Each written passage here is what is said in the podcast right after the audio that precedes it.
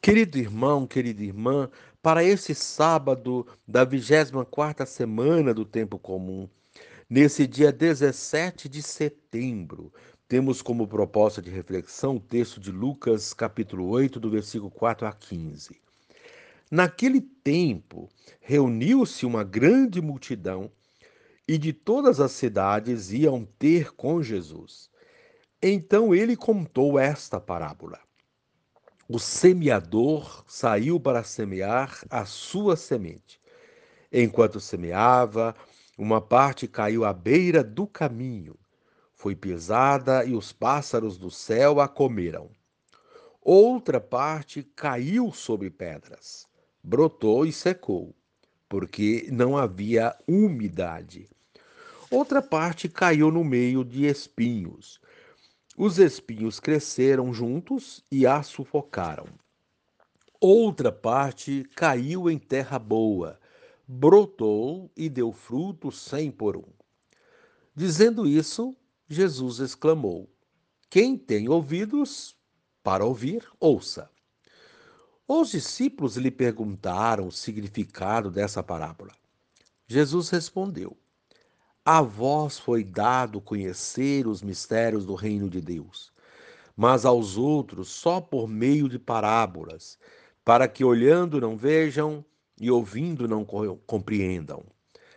A parábola quer dizer o seguinte: a semente é a palavra de Deus. Os que estão à beira do caminho são aqueles que ouviram, mas depois vem o diabo e tira a palavra do coração deles para que não acreditem e não se salvem. Os que estão sobre a pedra são aqueles que, ouvindo, acolhem a palavra com alegria, mas eles não têm raiz. Por um momento acreditam, mas na hora da tentação voltam atrás. Aquilo que caiu entre os espinhos são os que ouvem, mas com o passar do tempo são sufocados pelas preocupações, pela riqueza e pelos prazeres da vida e não chegam a amadurecer. E o que caiu em terra boa são aqueles que, ouvindo, com um coração bom e generoso, conservam a palavra e dão fruto na perseverança. Palavra da salvação. Glória a vós, Senhor. Querido irmão, querida irmã, Jesus narra e explica a parábola do semeador. A semente é a mesma. Os terrenos é que são diferentes. Cada um dá fruto segundo suas condições. Dois terços são terrenos defeituosos ou inférteis. O resultado é minguado, insatisfatório. O terreno bom, sim, produz abundantes frutos. Cada um de nós verifica a qualidade do próprio terreno. Em outras palavras, como ouvimos a palavra de Deus e o que fazemos para transformá-la em boas obras. Cabe-nos examinar a consciência e, sinceramente, descobrir os obstáculos, porque a palavra de Deus não dá fruto em nós são as preocupações com os bens materiais, ou talvez a indolência e a falta de interesse pelas coisas de Deus e a vida da igreja. Deus continua a semear generosamente Sua palavra no terreno do mundo e no interior do nosso coração. A perseverança é fundamental para que os frutos dessa semeadura se efetivem. Querido irmão, querida irmã, assim como o agricultor que está semeando um terreno com trechos diferentes, Jesus também está semeando a palavra de Deus e o faz com seu acolhimento, suas palavras e milagres. Em alguns, esta palavra produz muito fruto, são como um bom terreno, pois conservam a palavra e perseveram nela. Em muitos casos, porém, a palavra não prospera na vida das pessoas. Em muita gente, o mal arranca logo a palavra semeada. Outros sucumbem diante da tentação e outros sufocam a nova planta em meio às preocupações, às riquezas e aos prazeres da vida. A parábola nos indica para ficarmos atentos para que a palavra possa produzir frutos em nossa vida. Vencer a descrença, a tentação e o rolo compressor do dia a dia. Querido irmão, querida irmã, a proposta desse dia, pensar em como está recebendo a palavra de Deus. E neste momento, encerrando, reze assim comigo. Ó oh, Mestre, tu nos esclareces que a palavra de Deus é boa e fecunda. Entretanto, ela produzirá frutos à medida que encontrar pessoas que ouvem a palavra e a conservam em coração honesto e bom. Amém. Querido irmão, querida irmã, dando continuidade à reflexão da palavra de Deus, da liturgia desse sábado, da 24ª semana do tempo comum, nesse dia 17 de setembro, você poderá acompanhar na sua Bíblia os textos, 1 Coríntios, capítulo 15, do versículo 35 a 37, 42 a 49, o Salmo o Salmo 55 e o texto de Lucas 8, 4 a 15. Uma vez que você já ouviu a proclamação do Evangelho com a reflexão, você agora poderá acompanhar a leitura da primeira carta de São Paulo aos Coríntios e a continuação dessa reflexão aplicada à vida. Irmãos, alguém perguntará como ressuscitam os mortos? Insensato. O que semeias não nasce sem antes morrer. E quando semeias, não semeias o corpo da planta que há de nascer, mas o simples grão, como o de trigo ou de alguma outra planta. Pois assim será também a ressurreição dos mortos.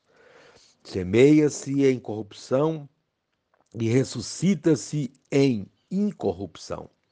Semeia-se em ignomínia e ressuscita-se em glória. Semeia-se em fraqueza e ressuscita-se em vigor.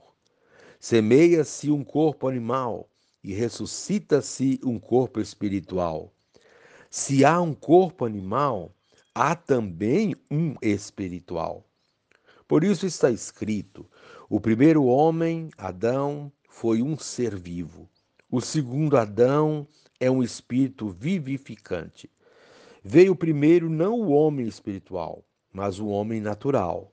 Depois é que veio o homem espiritual.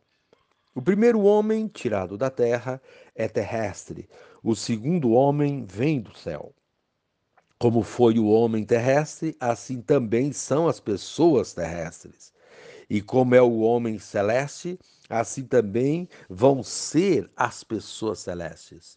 E como já refletimos a imagem do homem terrestre, assim também refletiremos a imagem do homem celeste. Palavra do Senhor. Graças a Deus.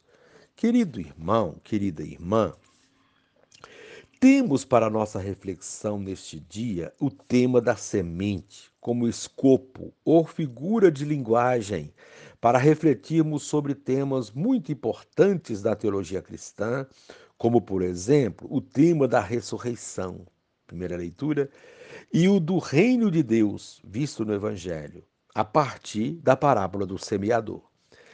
Na primeira leitura, o apóstolo Paulo enfatiza que a ressurreição não é mera reprodução dessa vida, como muitos imaginam, e como já tivemos oportunidade de ver nas leituras do dia anterior.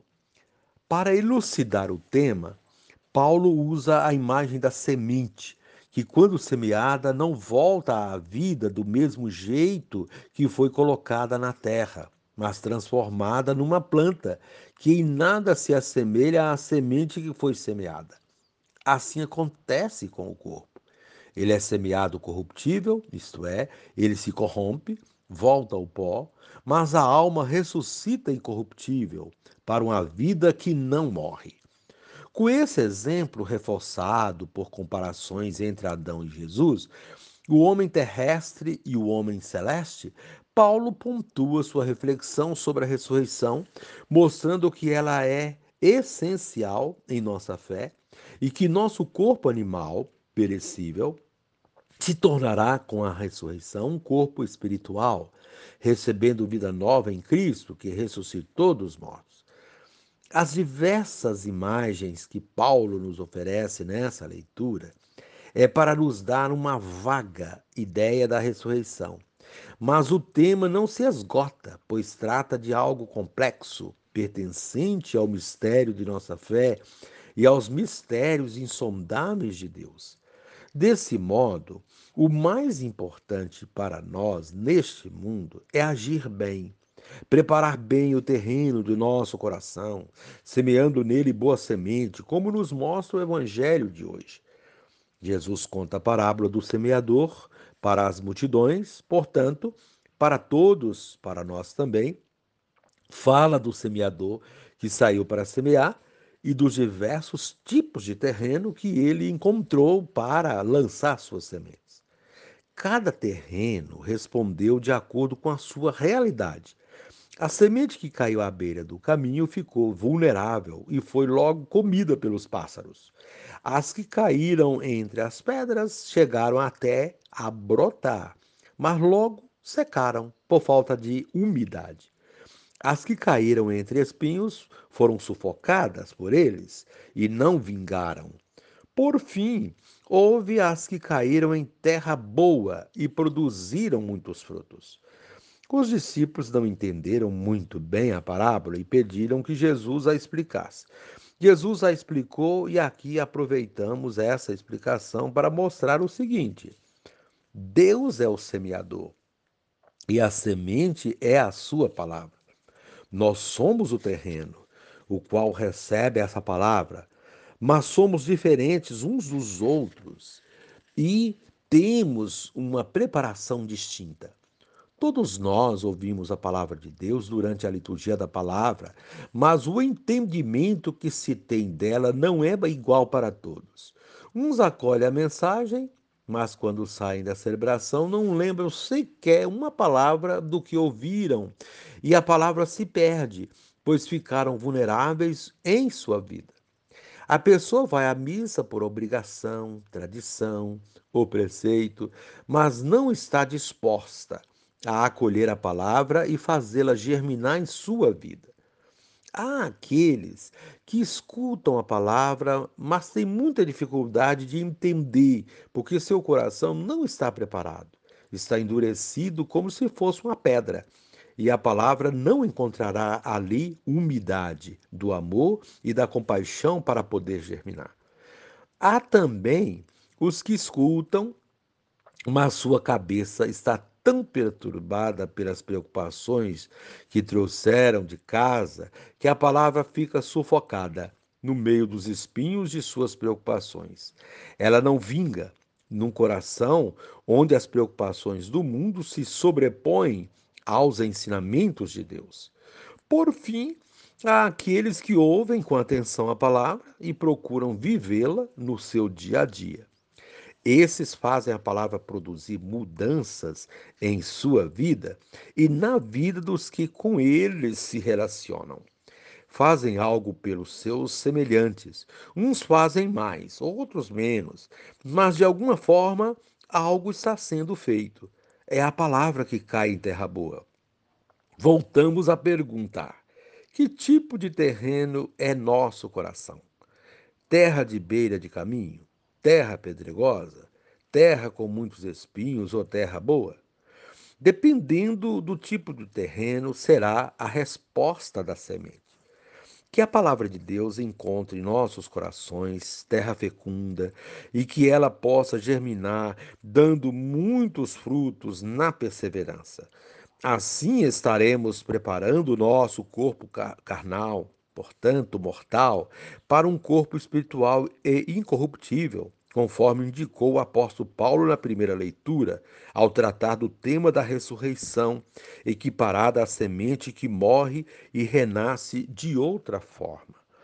Querido irmão, querida irmã, como é importante esse tipo de abordagem, de reflexão.